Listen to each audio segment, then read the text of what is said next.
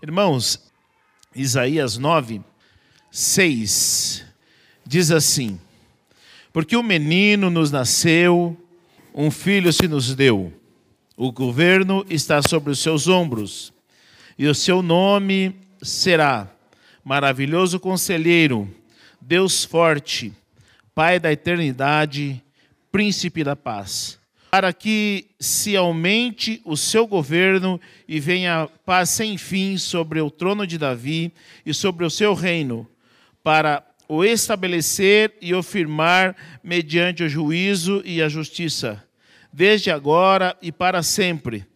O zelo do Senhor dos Exércitos fará isso. Esse texto aqui, ele é uma profecia que cerca de 700 anos antes da vinda do nosso Senhor Jesus Cristo. E aqui está falando de algo interessante. O seu nome será Maravilhoso Conselheiro, Deus Forte, Pai da Eternidade e Príncipe da Paz. Irmãos, se o significado, o seu nome do nosso Senhor Jesus Cristo tem todo esse significado, todo esse simbolismo, por que nós não honramos como deveríamos honrar? E hoje a mensagem foi sobre honra. E foi essa palavra, eu não sabia como seria a tua ministração, mas foi a palavra que o Senhor colocou no meu coração. Por que nós não temos honrado a Deus como deveríamos honrar? E o Fernando falou esses dias aqui que há letras de, hinos que é ministrado aqui que é diferente do que o autor é, é, fez. Tudo o que se refere a Deus, a Jesus, ao Espírito Santo, a gente não, não coloca você, a gente coloca Senhor. Ainda que a música lá no, no, no original é você, a gente não canta. Por exemplo, tem um Eu só quero ter você. Não é Eu só quero ter você.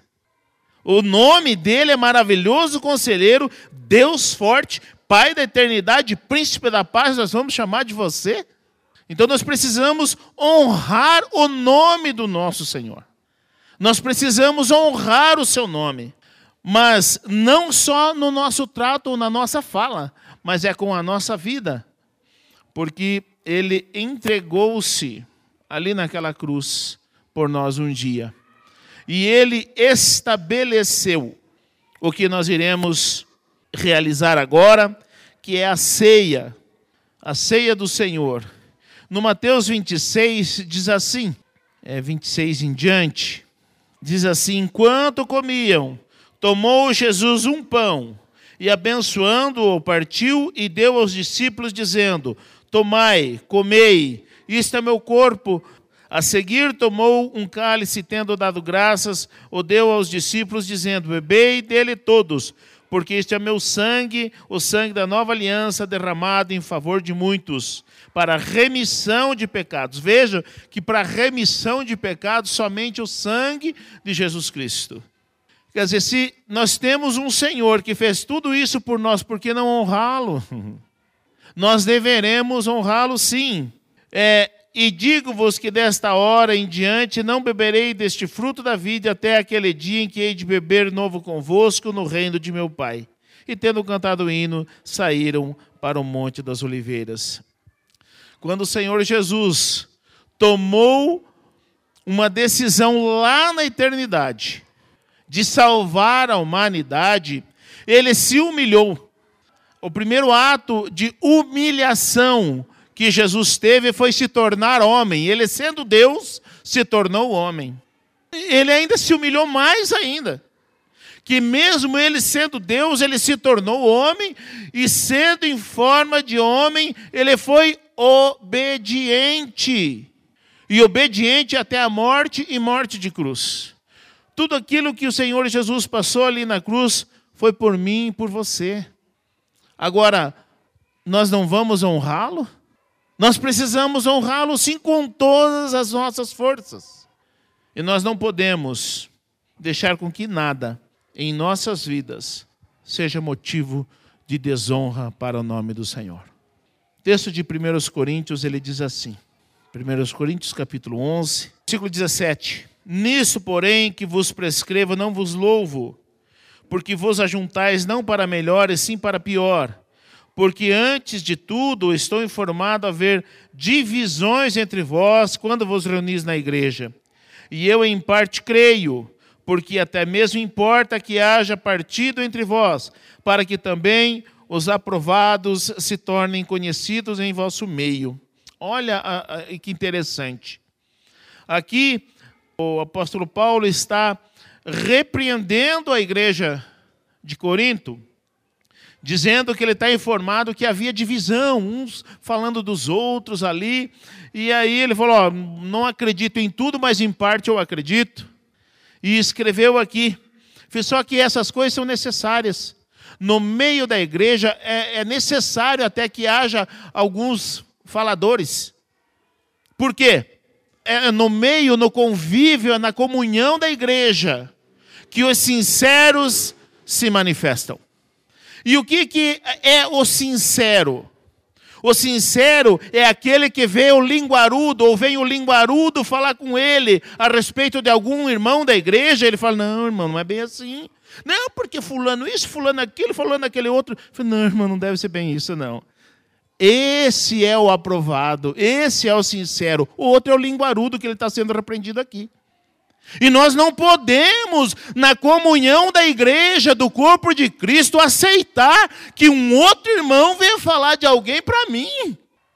Porque senão nós estamos sendo aqui, já, aqui já foi repreendido, e nós até hoje não aprendemos, nós não estamos honrando a igreja de Cristo. A igreja de Cristo não pode acontecer esse tipo de coisa. Porque tanto o que fala quanto o que ouve está aqui, ó, não é sincero, não é aprovado. Então nós precisamos aprender que na comunhão do corpo de Cristo, nós precisamos ser os sinceros, os aprovados, e não os reprovados, não os linguarudos. Porque é isso que está tratando o texto aqui. Quando, pois, vos reunis no mesmo lugar, não é a ceia do Senhor que comeis, porque ao comerdes, cada um toma antecipadamente a sua própria ceia, e há quem tenha fome, ao passo que há também quem se embriague. Não tendes porventura casa onde comer e beber? Ou menosprezais a igreja? Olha do que está falando. Ou menosprezais a igreja de Deus e envergonhais os que nada têm? Quer dizer, falando mal de alguém, envergonhando alguém, nós estamos envergonhando a igreja de Cristo, não é a pessoa.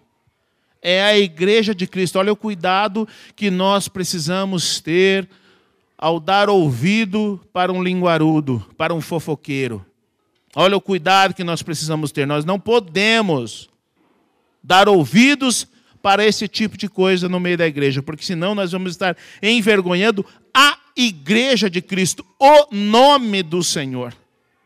É muito mais grave do que uma mera fofoca. É muito mais grave. Que vos direi? Louvar-vos-eis? Nisto certamente não vos louvo. Porque eu recebi do Senhor o que também vos entreguei. Que o Senhor Jesus, na noite em que foi traído, tomou o pão e, tendo dado graças, o partiu e disse: Isto é o meu corpo que é dado por vós. Fazei isto em memória de mim.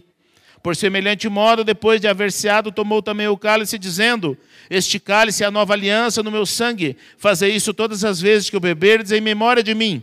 Porque todas as vezes que comerdes este pão e beberdes o cálice, anunciais a morte do Senhor até que ele venha. Por isso, aquele que comer o pão ou beber o cálice do Senhor indignamente, será réu do corpo e do sangue do Senhor. Examine-se, pois, o homem a si mesmo, e assim coma do pão e beba do cálice. Pois quem come e bebe sem discernir o corpo, come e bebe juízo para si. Eis a razão porque há entre vós muitos fracos e doentes, e não poucos que dormem, porque se julgássemos a nós mesmos, não seríamos julgados. Olha o cuidado que Paulo teve para com a igreja. Esse deve ser o cuidado meu e teu. Não pense vocês que o cuidado para não envergonhar o nome do Senhor deve ser só dos pastores e só da liderança. Esse cuidado deve ser de cada um de nós. Honrar o nome do Senhor deve ser o cuidado de cada um de nós. Por isso, nós devemos tomar cuidado com nossas atitudes e com nossas palavras.